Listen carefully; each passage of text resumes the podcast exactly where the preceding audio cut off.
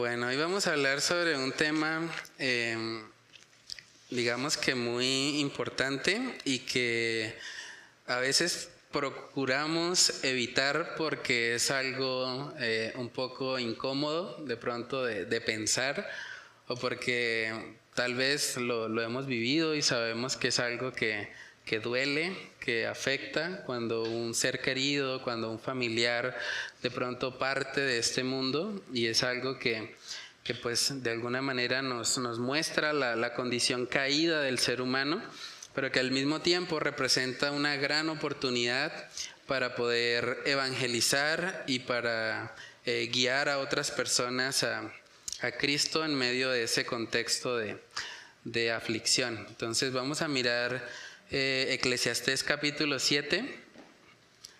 Eclesiastés capítulo 7, em, leemos ahí el versículo 2.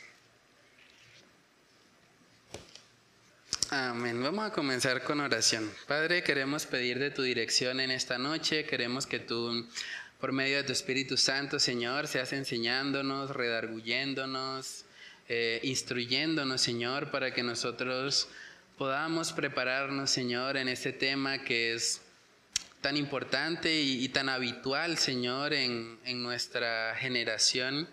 Oramos para que tú nos des de tu gracia, Señor, y, nos ayudes a ser edificados, Señor, y a poner en práctica todos los principios que, que vamos a estar viendo, Señor, en esta noche. Oramos para que tú seas exaltado, Señor, y que eh, tú nos dirijas, Señor, conforme a tu buena y perfecta voluntad en este estudio. Te lo pedimos, Señor, en el nombre de Cristo Jesús. Amén y amén. Bueno, hermanos, entonces Eclesiastés capítulo 7, versículo 2 dice algo bastante curioso, ¿no? Dice que mejor es ir a la casa del luto que a la casa del banquete. ¿Por qué diría Salomón algo así? ¿Dónde vemos generalmente a las personas sonriendo o tal vez, no sé, echando carcajadas? ¿En la casa del banquete o en la casa del luto?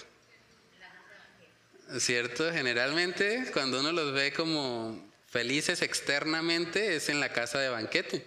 Pero Salomón dice, no, es mejor ir a una casa de luto. Entonces, ¿por qué creen ustedes que Salomón considera que es mejor una casa de luto que una casa de banquete? ¿Alguien?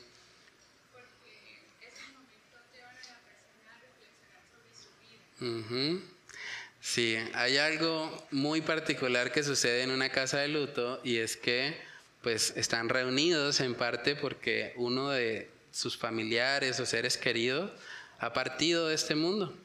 Y de alguna manera eso hace que las personas estén un poco más dispuestas a meditar seriamente sobre sus propias vidas, porque cada funeral hasta cierto punto da un testimonio de lo que va a experimentar un día cada ser humano. Cuando nosotros vamos a una casa de luto, cuando vemos una persona en un ataúd, debemos ser conscientes que un día nosotros vamos a ser los que vamos a estar ahí. Y cuando nosotros pensamos en eso o reflexionamos en eso, realmente vamos a tener mayor sabiduría que en una casa de banquete, donde tal vez la gente está, digamos que viviendo de forma muy ligera, muy superficial y no está meditando seriamente en su eternidad. Pero ¿qué vemos en la cultura? ¿Dónde vemos que las personas prefieren pasar la mayor parte de su tiempo?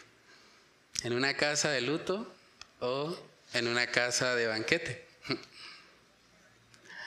¿Cierto? La mayoría de las personas prefiere estar en una casa de banquete, ¿sí?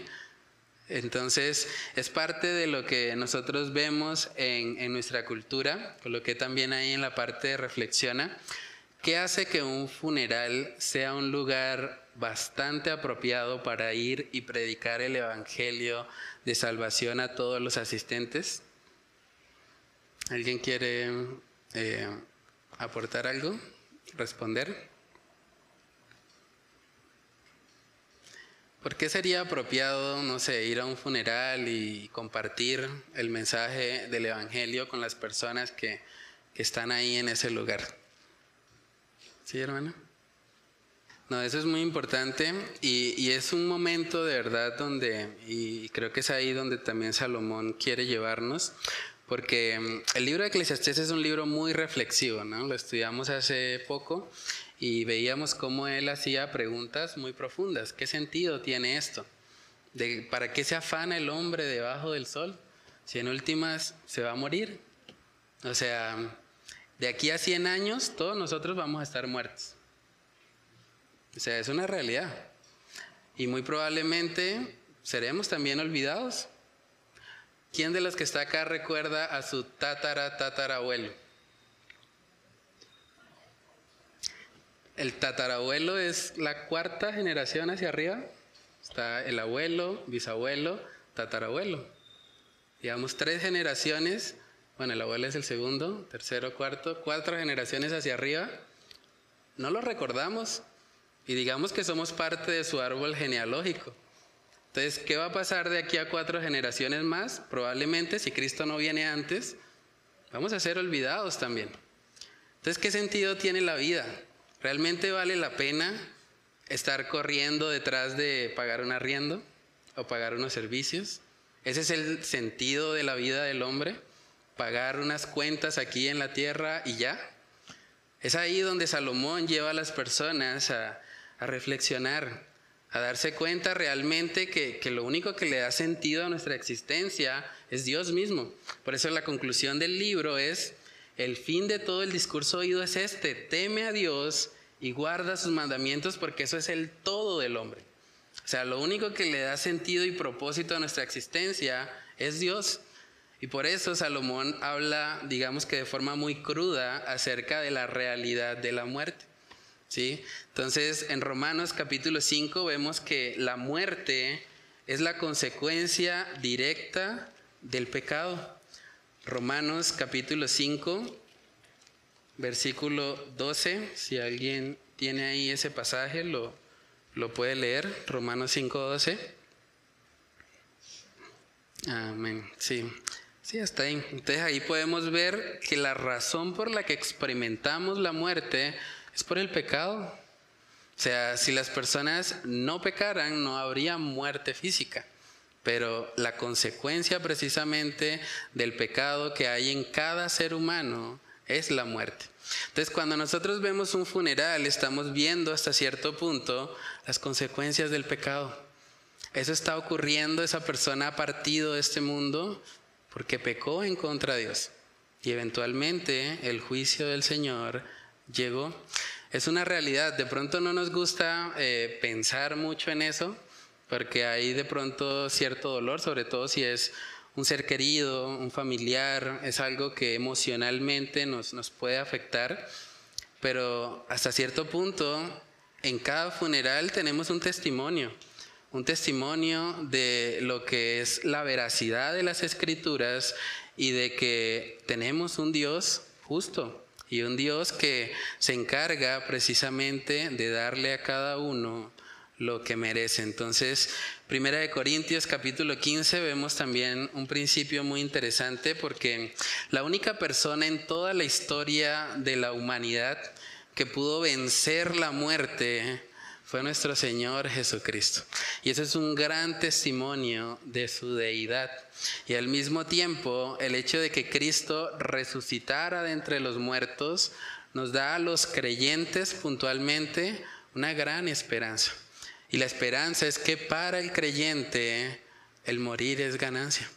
Porque para el creyente simplemente es ir a la presencia del Señor. Primera de Corintios capítulo 15 versículo 54 al 58.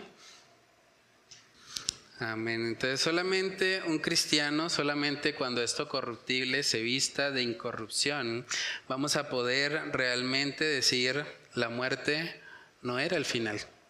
La muerte para nosotros ha sido vencida porque Cristo venció. Y cuando nosotros nos identificamos con Él, recibimos precisamente la resurrección de nuestros cuerpos. Entonces es importante eh, llevar a las personas cuando estamos en el contexto de pronto de un funeral o de eh, sí, una situación donde se ha perdido un ser querido, mostrarles que ese fallecimiento es el resultado del pecado, pero que al mismo tiempo hay alguien que venció la muerte y que Él vino precisamente para darnos a todos la oportunidad de salvación. Y por lo tanto, la muerte en últimas no es el final de la historia humana. De hecho, podríamos decir hasta cierto punto que es el principio, porque empezamos nuestro estado eterno. ¿cierto? Entonces, cuando nosotros llevamos a las personas a, darse cuenta de esta realidad, ellos van a poder meditar acerca de la importancia de lo que viene después, porque es una realidad, se acerca para cada uno de nosotros, hoy está más cerca la muerte que ayer. Es una realidad, vamos rumbo a eso, ¿cierto? Procuramos generalmente evitar ese pensamiento, pero es una realidad. Y es bueno que meditemos en ello cuando eso nos lleva de pronto a acercarnos más al Señor, a buscarle a Él. Vamos a mirar un texto que yo creo que es clave en todo esto. Eh, está en Juan capítulo 11. Juan capítulo 11 es un pasaje largo, pero creo que nos puede ayudar mucho y, darnos mucha luz en cuanto a cómo podemos evangelizar precisamente en el contexto de, un funeral de un ser querido. Juan capítulo 11, eh, desde el versículo 17, yo creo que podemos leer un versículo cada uno, porque es un texto largo. Ahí está el pasaje donde muere Lázaro y más adelante nuestro Señor Jesús lo resucita. Pero es interesante ver ahí cómo el Señor aborda a estos familiares que están tristes, que están afligidos, que están desconsolados, y cómo Él los lleva precisamente a poner la mirada en las cosas eternas. Juan capítulo 11, yo leo el versículo 17 y podemos ir rotando hacia allá, 18, 19. Entonces dice Juan 11, 17, vino pues Jesús y halló que hacía ya cuatro días que Lázaro estaba en el sepulcro.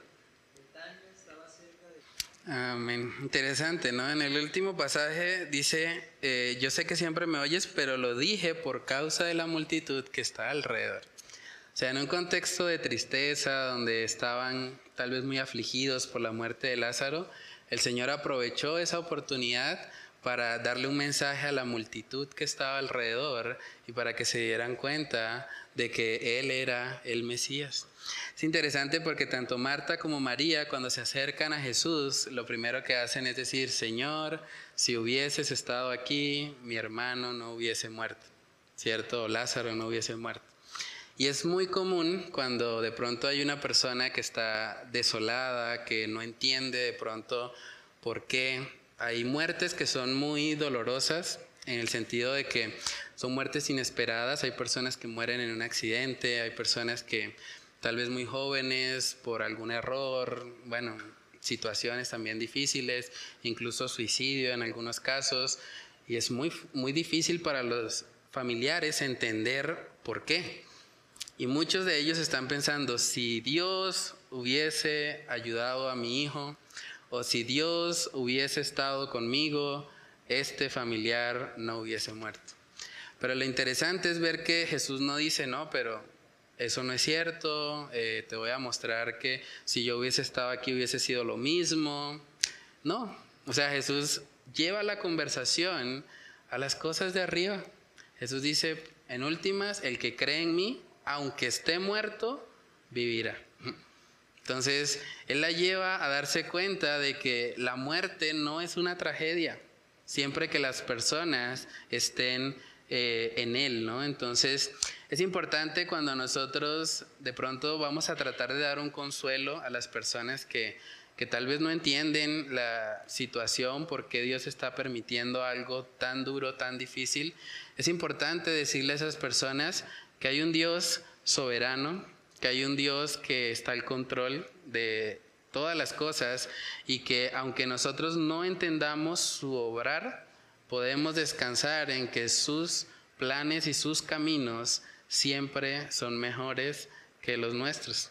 Una vez a mí me tocó ir a un funeral que ha sido tal vez de los más duros a los que he ido porque fue un caso de un muchacho que mataron por error.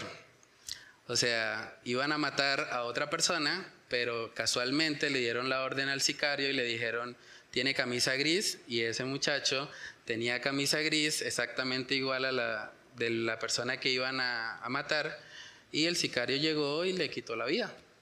El hombre era totalmente inocente, no sabía nada de los problemas en que estaba el otro, pero fue muy difícil hablar con la mamá de esa persona. La mamá me decía, ¿por qué? ¿Por qué Dios permitió eso? Explíqueme. Claro, yo me acerco como pastor y ella me dice, dígame por qué. Yo la llevé a Isaías 55. Le dije, yo no entiendo. O sea, yo no sé por qué Dios permitió esto, pero yo sé que Dios es bueno, yo sé que Él es justo, yo sé que Él es soberano y que esta situación, aunque usted no la entienda, Él la puede encaminar para bien, para su gloria. Entonces, es difícil cuando nos encontramos con situaciones de pronto así, donde humanamente realmente es complejo dar una respuesta lógica. Un hombre joven tenía dos hijos, quedaron los hijos eh, huérfanos y ella no se explicaba su esposa quedó viuda, la esposa también me preguntaba por qué él, por qué no el, bueno, el que era, el que iban a matar. Em, y es difícil, o sea, emocionalmente puede llegar a ser muy fuerte, pero debemos apuntar a las personas siempre hacia Cristo Jesús. Y eso es importante cuando nosotros tenemos la oportunidad de pronto en un funeral de ir y compartir el Evangelio. Algo también que pasa mucho, especialmente cuando nos identificamos como cristianos en nuestra familia, es que generalmente nos dan la oportunidad de dar unas palabras. No sé si de pronto les, les ha pasado, pero hay cierto respeto, o, por lo menos en, de pronto en la mayoría de, de las familias es así, eh, cuando hay un momento de pronto de, de, pérdida de un familiar y demás, y lo que mucha gente espera en ese momento es que el cristiano dé unas palabras, o sea, que el cristiano pueda como hablar, dar un mensaje de esperanza, de ánimo, y es una gran oportunidad, o sea, de verdad que son oportunidades que, que debemos aprovechar. Eh, hace relativamente poco tiempo yo estuve en el funeral de mis dos abuelos. Ellos, mi abuelita falleció y a los siete días falleció mi abuelo. Eran muy unidos, tenían más de 50 años de matrimonio y bueno, básicamente no pudieron vivir el uno sin el otro. Y tuve la oportunidad en ambos funerales de compartir la palabra a mi familia. Muchos diciendo que eran católicos, apostólicos, romanos, que no les interesa, pero en ese momento realmente tuvieron la oportunidad al menos de, escuchar la palabra de Dios y algunos fueron inquietados, algunos después de eso se me acercaron, me hicieron más preguntas.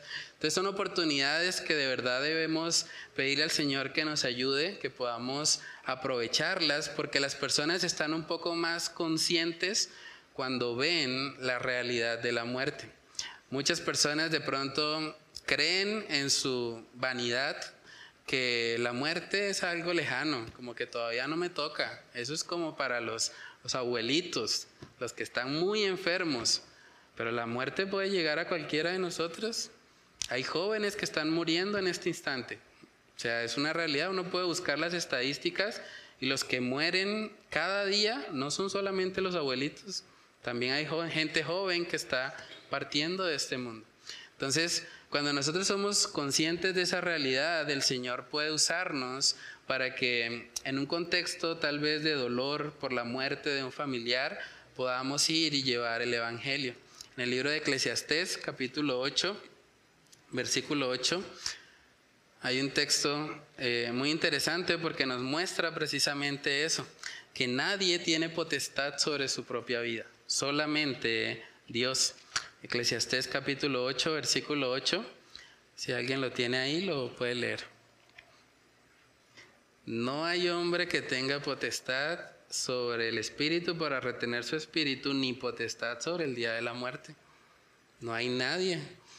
Hay gente que de pronto ha pensado, no, yo estoy ya protegido, tengo un castillo para protegerme, estoy muy fuerte, y de repente llega un cáncer, de repente llega un problema cardíaco, de repente llega algo que no se esperaba. y puede perder la vida en cualquier momento. Entonces, cuando nosotros estamos en un funeral, es importante hacerle ver a las personas que ellos pueden ser el siguiente. O sea, algo que, les ayuda un poco a, reflexionar es, con el mismo cajón podemos mostrarle y decirle, usted va a ser el próximo que va a estar acá. Así que hoy es el día de salvación, dice la Biblia, no es mañana, no es pasado mañana. Aproveche la oportunidad que Dios le está dando hoy, porque usted es un privilegiado si está respirando, porque no lo merece. Entonces, cuando nosotros llevamos a las personas en, eso, en ese contexto a que puedan reflexionar sobre la fragilidad del ser humano, sobre cómo la muerte puede llegar en cualquier momento, aún de forma inesperada, eso generalmente puede ayudar a que las personas estén un poco más receptivas a lo que es el mensaje del Evangelio. Entonces coloqué ahí también en la parte de aplica que no nos gusta mucho pensar en la muerte física, pero la realidad es que en cualquier momento nos puede llegar a pasar, tanto a nosotros como a algún ser querido. Por eso es muy importante que estemos a cuentas con Dios y que exhortemos a nuestros amigos y familiares cercanos para que se arrepientan genuinamente de sus pecados y crean en Cristo como el único camino para la salvación de sus almas. Hace 15 días cuando hablábamos del tema de, del infierno, de verdad es impactante ver la historia ahí del rico y Lázaro, Lucas 16, vamos a, a verlo ahí nuevamente. Porque una de las cosas que este hombre pedía, aún estando en un lugar de tormento, era que fueran a, sus familiares a compartirles. O sea, es de verdad curioso, interesante pensar en, algo así, o sea, familiares que tal vez partieron de este mundo sin Cristo, puede ser que en estos momentos estén rogando o clamando para que alguien venga y, predique a sus familiares. O sea, es tanto el tormento, es tanto el dolor que se experimenta en el infierno, que lo que desean ellos es que otras personas no vayan allá. Lucas capítulo 16, versículos del 27 al 28. Tremendo eso, ¿no? O sea, pensar en que pueden haber familiares en un lugar de tormento rogando y clamando para que haya alguien que predique y que impida que, que tal vez algunos de nuestros familiares lleguen a ese lugar de tormento. Eso es algo realmente impactante y es algo que podemos usar también al momento de evangelizar. O sea, la Biblia nos muestra que hay personas en el infierno que anhelarían que sus familiares no estuvieran ahí. Entonces, realmente a la luz de ese pasaje también debemos considerar seriamente lo que es vivir para las cosas eternas. Colosenses capítulo 3, ese es un texto también muy impactante porque nos lleva a recordar ¿En dónde debe estar puesta nuestra mirada?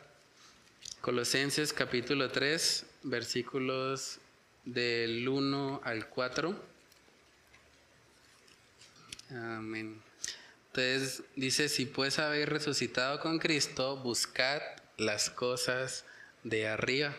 O sea, nosotros vivimos en un mundo donde, digamos que la, la mayor parte de lo que ocupa nuestra mente tiende a ser algo terrenal y es algo que intencionalmente el sistema del mundo en el que vivimos promueve.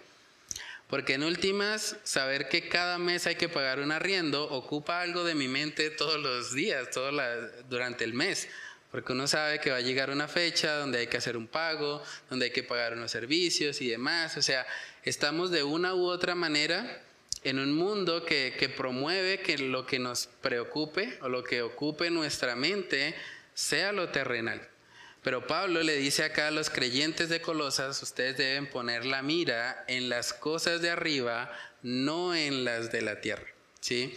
No quiere decir que sea malo, obviamente, pagar el arriendo, los servicios, ni nada de esto, pero debemos tener claro que tenemos un propósito mayor que esto. O sea, si yo vivo mi vida simplemente como en modo automático, como que estoy sobreviviendo, estoy haciendo lo que se supone que debo hacer, pues realmente no estoy viviendo para lo eterno. Yo debo ser consciente de que yo estoy acá en la tierra, pero soy un extranjero y peregrino en este mundo. O sea, mi paso por la tierra, de hecho, comparado con la eternidad, es bastante pequeño. O sea, ¿qué son 80 años o tal vez 100 años si alguien llega hasta ahí?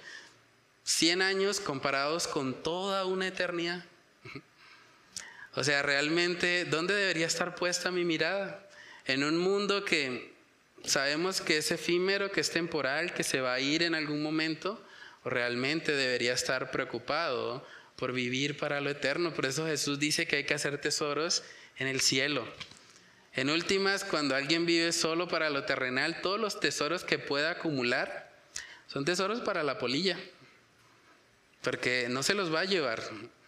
En cambio, cuando una persona vive para lo eterno, cuando la mirada está puesta en el cielo, esa persona va a poder tener tesoros por toda la eternidad.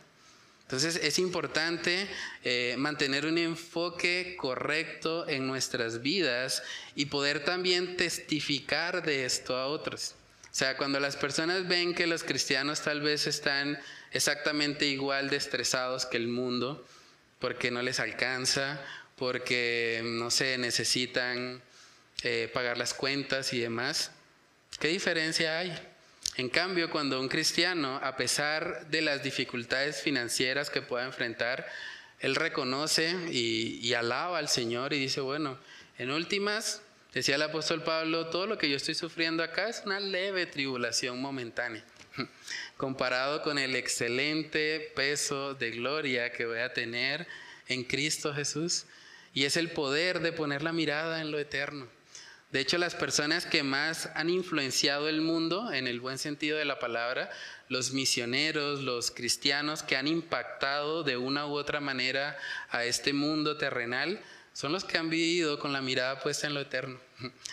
Esos hombres que uno ve que están dispuestos a perderlo todo, su familia, sus posesiones y demás, y que no les importa, esos hombres son los que han hecho más hasta cierto punto por porque el Evangelio se ha predicado.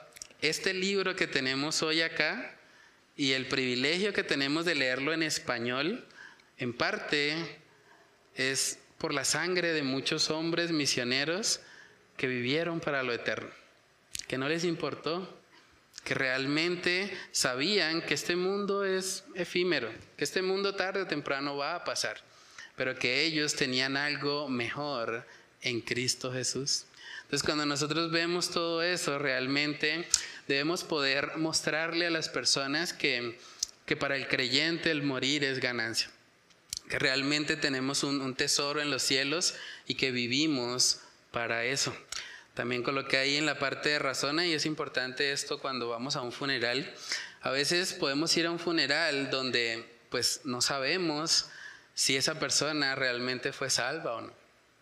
Y es importante, aunque estamos en un contexto de pronto de, mucha gente triste y demás, nosotros no podemos mentir para tratar de consolar a las personas respecto a su estado eterno. O sea, no podemos llegar y decirle al familiar, tranquilo, su familiar está con Dios.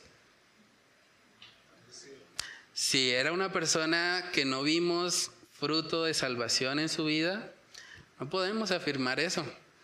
Pero ¿qué podemos hacer para ayudar a esas personas? Podemos, lo mismo que hablábamos hace un momento, responder las preguntas difíciles recordando el carácter justo, soberano y amoroso de nuestro Dios.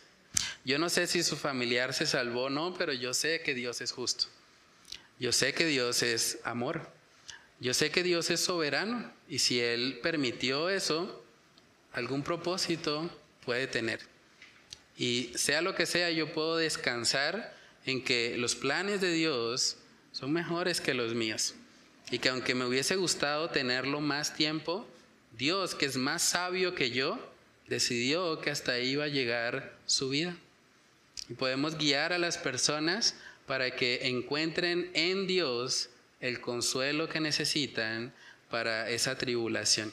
Vamos a mirar Isaías capítulo 55 versículos del 8 al 9. Este texto también es muy útil, sobre todo cuando hablamos con personas que no entienden o que están frustradas al ver que Dios permitió una muerte inesperada. Isaías capítulo 55, versículos del 8 al 9. Si alguien tiene ahí ese pasaje, lo puede leer. Amén. Entonces los pensamientos, los caminos de Dios son mayores que los nuestros. Y podemos decirle a las personas, a veces no vamos a entender.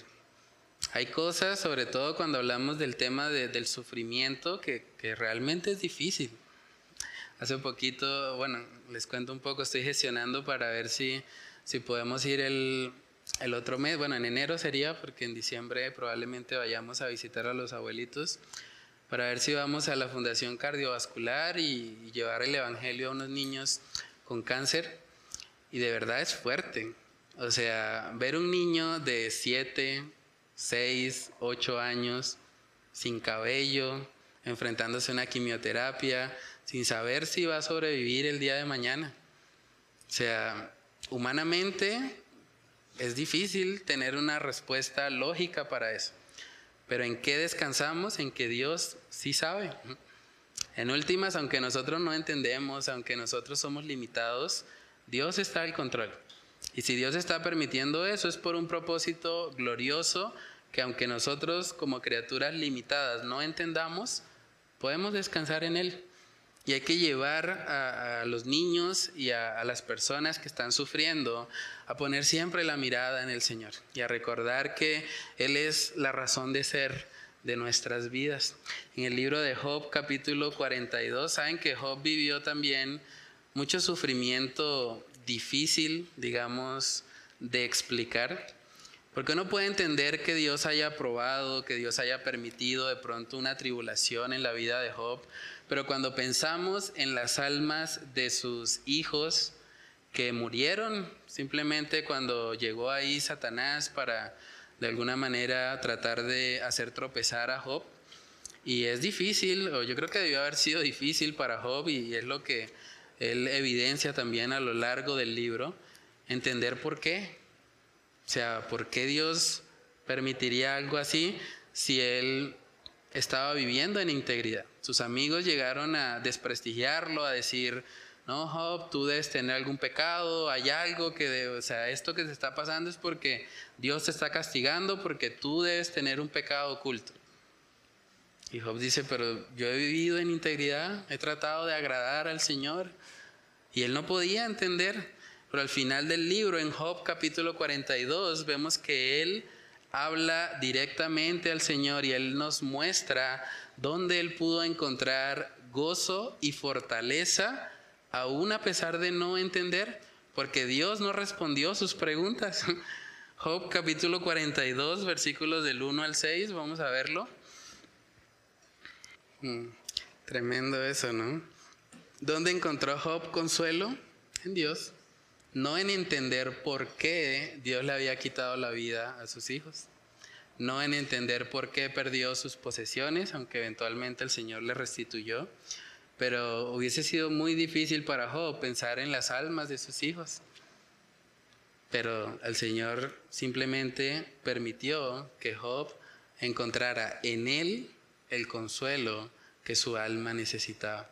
Entonces, cuando vemos personas atribuladas, personas que están de pronto en una situación donde no entienden por qué están pasando eso, por qué Dios permitió que el familiar partiera y demás, hay que llevarlos a Dios. Hay que ayudarles a que ellos puedan ver la mano del invisible, que puedan ver al Todopoderoso, que puedan ver los atributos de Dios. Estoy pensando también, Dios mediante, eh, hacer una serie sobre eso, sobre los atributos de Dios, porque es muy importante y, es algo que nos fortalece en nuestro caminar con el Señor y al mismo tiempo nos ayuda, tiene aplicaciones prácticas para nuestra vida. Cuando yo soy consciente de quién es Dios, de quién es mi Salvador, de quién es el que me ha permitido estar donde estoy, el que me ha creado, el que me formó en el vientre de mi madre. Eso me ayuda a tener muchas respuestas en mi vida. Y Job es un claro testimonio de eso. Entonces, cuando estamos tratando de evangelizar personas tristes y desconsoladas, es importante llevarle siempre a Dios y a sus atributos. coloqué ahí también una frase para meditar. Eh, es parte de un video que les compartí en el grupo del Faro. Eh, que se llama La Muerte. Es un video corto, pero es muy bueno. Eh, lo recomiendo también para enviar. Es un video que como es corto, de pronto la gente está más dispuesta a escucharlo. Y bueno, lástima sí que está en inglés, pero eh, todo, el, todo el subtítulo está ahí en español. Entonces, el pastor Paul Washer, y él dentro del video dice esto, de todas las criaturas somos las más miserables porque no es solo que la muerte esté viniendo a por nosotros, nosotros lo sabemos, tú lo sabes. Aunque tratamos de evitar ese pensamiento, es una realidad. Estamos más cerca hoy de la muerte de lo que estábamos ayer. Y cuando realmente pensamos y meditamos en eso, eso debe llevarnos a vivir para lo eterno. En el creyente la muerte no debe producir temor sino más bien un sentido de urgencia. Tengo que aprovechar mi corto tiempo acá en la tierra como un extranjero y peregrino para vivir para mi Señor, para mi Salvador, para lo que tiene valor eterno. Entonces, bueno, ese era el, estudio que quería compartirles. En la parte de atrás también hay unas actividades de profundización. Yo les compartí los videos en el grupo del Faro. Eh, hay uno que se llama Cómo enfrentar la muerte desde una perspectiva bíblica y otro que se llama Cómo enfrentar la muerte de un ser querido. Ambos son programas de Entendiendo los Tiempos, que hemos estado hablando bastante sobre eso. Y bueno, ahí en la parte de abajo pueden escribir las reflexiones sobre ambos videos. Y la segunda actividad tiene que ver con el video corto, que se llama La muerte del pastor Paul Washer. Y escriben una reflexión sobre la realidad de la muerte y responder cómo te estás preparando para enfrentarla, sea que te toque a ti o a un ser querido. Y por último, cómo le predicarías el Evangelio a una persona que se encuentra desconsolada y triste en un funeral y cómo le llevarías a ver que los atributos de Dios pueden traer consuelo y fortaleza a nuestra vida. Entonces esas son las actividades para profundizar más en este tema. No sé si alguien quiere comentar algo o compartir algo, ¿sí? De hecho, también podemos usar eso cuando estamos compartiendo. Es interesante porque digamos que en esos contextos generalmente están muy dispuestos a escuchar de pronto una reflexión, una meditación y podemos decirle a las personas, para él ya no hay esperanza, pero para ustedes sí, hoy es el día de salvación. Entonces, Sí, es de verdad pensar en, el bienestar, por así decirlo, o en, el, en la posibilidad de salvación de los que están vivos. Y pues en el caso del muerto, pues ya no se puede hacer más. Sí. Sí, Sí, es importante realmente amar a nuestro prójimo, ¿no? Estar ahí, llorar con ellos y de alguna manera que puedan ver un amor no fingido, ¿no? Que no vean como un formalismo, sino que realmente nos, nos afecta.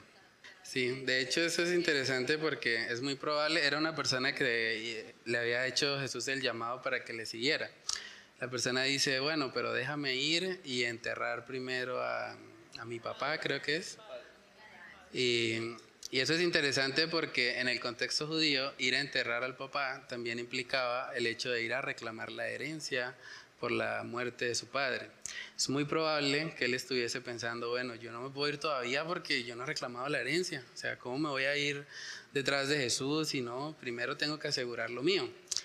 Pero bueno, en última Jesús le dije, deja que los muertos, porque en últimas esas personas espiritualmente estaban muertas iban a ir y a enterrar a un muerto físico, ¿no? Entonces Jesús les dice, Deja que los muertos entierren a sus muertos y ven y sígueme. O sea, la prioridad de un discípulo de Cristo debe estar en lo eterno, no en una herencia, no en de pronto ir detrás de, un familiar y demás. Entonces, digamos que probablemente sí tenga que ver con eso, ¿no? Que era la, la motivación de su corazón realmente no, no era consolar a sus familiares ni nada.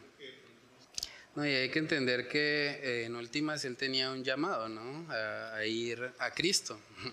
Y es mucho más importante ir a Cristo que pues ir a un funeral como tal. O sea, no es que esté mal el hecho de que una persona asista a un funeral o que entierre a su papá, a un familiar, un ser querido, pero en últimas comparado con ir a Cristo, yo debo ir a Cristo principalmente. Entonces, es importante como hasta cierto punto sopesar y reconocer, bueno, si Cristo mismo me está llamando, debo seguirle y no hay excusas realmente para, para rechazar ese llamado, ¿sí? Entonces, pero sí es muy importante y bueno, tener presente esto, que, que, pues estamos en un mundo caído, hay personas muriendo cada día. Hace poco, de hecho, miré algo de las estadísticas porque salió la noticia de que nació el habitante del mundo número 8 mil millones, creo. Y bueno, ahí salía algo también de que más o menos cada día mueren 250 mil personas, si mal no recuerdo, y uno dice, hmm, es impresionante. Y aquí en Colombia también están muriendo muchas personas. Es probable que familiares, tal vez no hoy o bueno, quién sabe lo que el Señor permita, pero en algún momento es probable que tengamos que ir a un funeral, tal vez de un ser querido, tal vez de un familiar. Y es fuerte, no nos gusta pensar en eso, pero, pero es una realidad. Los que somos hijos, es probable que tengamos que ir al funeral de nuestros padres. O sea, Tal vez no queremos pensar mucho en eso, pero tal vez va a pasar y debemos estar preparados para que en ese día podamos aprovechar esa oportunidad para predicar el Evangelio a los que quedan con vida. ¿sí? Entonces, que el Señor nos ayude a, poder aplicar el, estudio de hoy. No sé si alguien más quiere comentar algo. ¿No? Bueno, vamos entonces a orar y, a pedirle al Señor que, que nos ayude a, a, poner en práctica lo aprendido. Padre Celestial, te damos muchas gracias, Señor, por tu misericordia. Gracias porque si estamos hoy aquí, Señor, si estamos respirando, es solo por tu misericordia, Señor. Es solo porque tú eres un Dios bueno, Señor, un Dios que se compadece, Señor, de aquellos que no lo merecen, Padre. Gracias porque nos has permitido estar hoy con vida, Señor. Gracias porque nos has permitido hacer este estudio, Señor, que nos ayuda a reflexionar en la realidad de la muerte, Señor. Todos, tarde o temprano, nos vamos a ver enfrentados a ella, Señor, sea porque nosotros mismos morimos o porque hay familiares, amigos, conocidos, vecinos que, que parten de este mundo, Señor. Ayúdanos a, llorar con los que lloran, ayúdanos a a llevar un mensaje de consuelo, un mensaje de esperanza a estas personas, Señor. Que si la persona que muere es creyente, Señor, podamos mostrar cómo bíblicamente para el creyente el morir es ganancia, Señor, o que si esa persona tal vez no era creyente o no estamos seguros, Señor, que podamos llevar a sus familiares a descansar en tus atributos, Señor, en, en quién tú eres y, y en cómo tú obra, Señor, de formas que a veces humanamente no entendemos, pero que en ti, Señor, podemos encontrar el consuelo y la fortaleza para nuestras almas, Señor. Ayúdanos a aprovechar cada oportunidad que tengamos, Señor, de ir a un funeral, a una casa de luto, para que llevemos el Evangelio, Señor, para que, les hablemos a las personas de la necesidad que tienen de arrepentirse y creer en ti, Señor. Ayúdanos a recordar lo que hemos estudiado en esta noche, Señor, y que podamos ponerlo en práctica, Señor, en el momento que sea necesario. Oramos para que tú te glorifiques, Señor, y que por medio de tu Espíritu Santo sea recordándonos y ayudándonos a poner en práctica, Señor, esto que hemos estudiado en esta noche, Señor. Padre, que solo tú seas exaltado por medio de la aplicación de esta tu palabra. Te lo pedimos, Señor, en el nombre de Cristo Jesús. Amén y amén.